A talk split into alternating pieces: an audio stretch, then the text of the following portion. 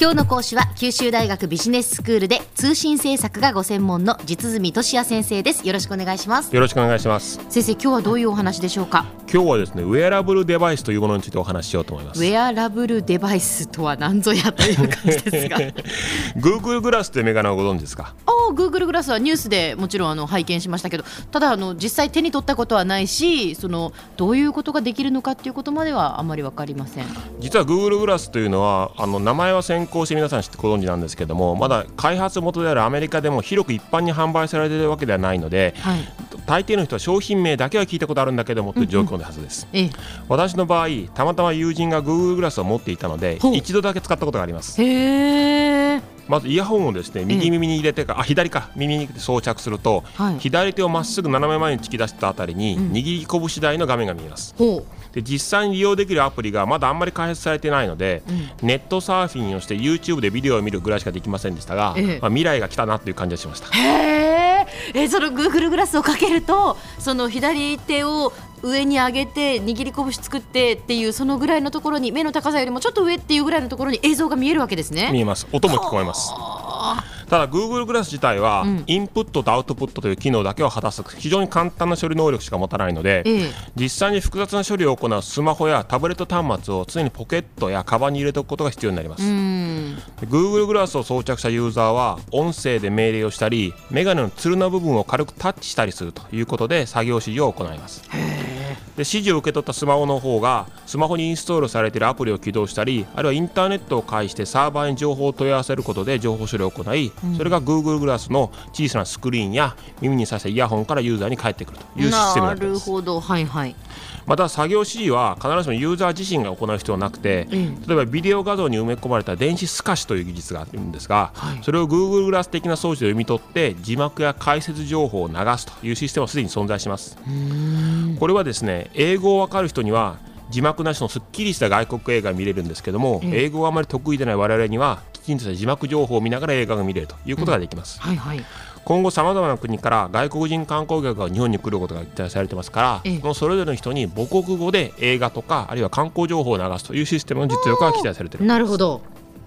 でこうしたその機能を果たすデバイス、うん、つまりその身につけたデバイスに特定の動作を行うことで指示を出したりあるいはデバイスが自分自身で周辺の状況というのを認識してスマホやクラウド上で処理を行って、えー、その結果をその利用者に直接返してくると。こういうデバイスをウェアラブルデバイスというふうに言います。そういうのをウェアラブルデバイスって言うんですね。はい、はい、ウェアラブルっていうのは身につけることができるとか着用することができるという意味になります。ウェアとエイブルってことですね。そうです。はいはいでウェアラブルデバイスには、まあ、Google グラスに代表されるスマートグラスと呼ばれているメガネ型以外の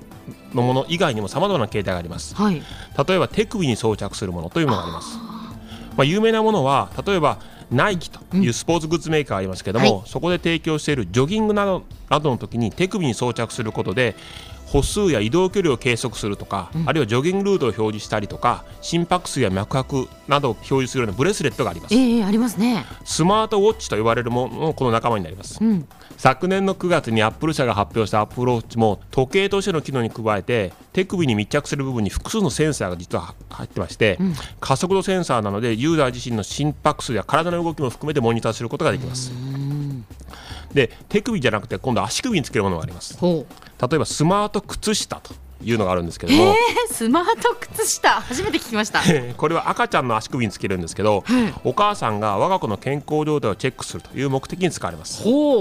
あるいは胸元に大人なんですけど胸元に常時つけておいて、姿勢が悪くなったらバイブレーターで注意してくれるという機能を持ったものもあります。いろいろあるんですね。でこうしたさまざまな形態をウェアラブルデバイスというのは取るんですけれども、うん、ユーザー自身の体の情報とその体の周りの情報温度とか、えー、あとは音とかというものをきめ細かにモニタリングして、高度な情報システムで処理することでこれまで SF の世界でしかなかったようなさまざまな機能を果たすことが期待されています。うん、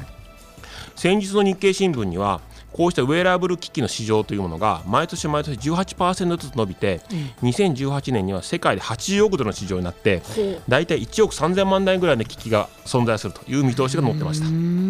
ただこうしたウェアラブルデバイスっていうのは実はいくつか問題点があります、はい、まず第一に人間の体に密着させるということを前提にしているので、うん、重さや大きさに制約があります。まあそうですよね。あんまり大きかったら大変ですもんね。重いものも大変です、はい、うん、特に画像情報を出力する場合には、うん。鮮明な画像を表示したり表示される情報量を増やすためには画面を大きくする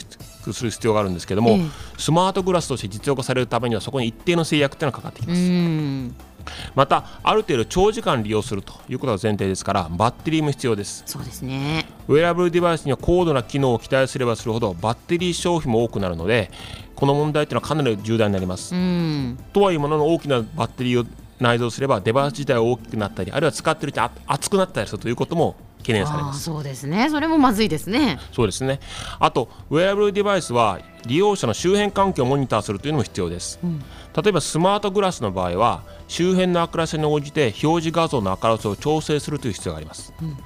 あるいはイヤホンで情報を返してくる場合には周りがうるさい時にはそれなりの音量で返してくるということが必要になります、はい、ただし逆に言えばこのことはウェアブルデバイスが利用者の周りの情報を無断で収集するということを必要にします、うん、特に Google グラスの場合にはビデオ録画という機能がありますから、アメリカの映画館などでは着用したままでの映画鑑賞が禁止になってます。ああそっか。着用したまま映画を撮影する人がいるかもしれないってことですもんね。そうです。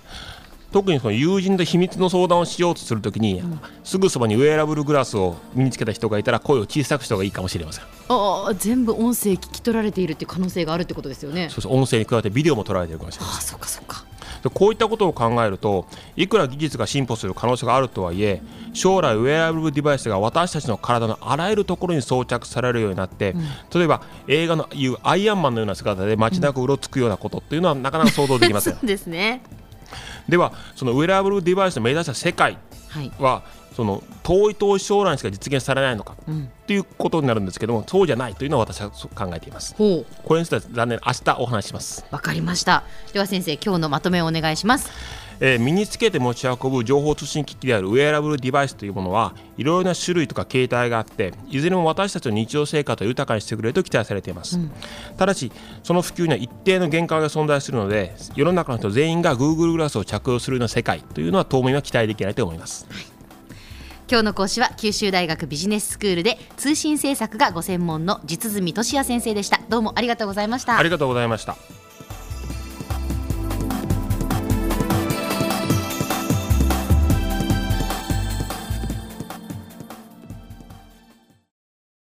続々ぐいぐいメラメラつながる。ゾワゾワハラハラメキメキつながるズキズキ。モワモワ。ホカホカつながる。キリキリ。ザワザワキュンキュン。ガンガン。ワクワク。うずうず。ドキドキ。ルンルンバクバク。九州人のいろんな気持ちつなげます。九州から輝こう。キラキラつながる。 QTnet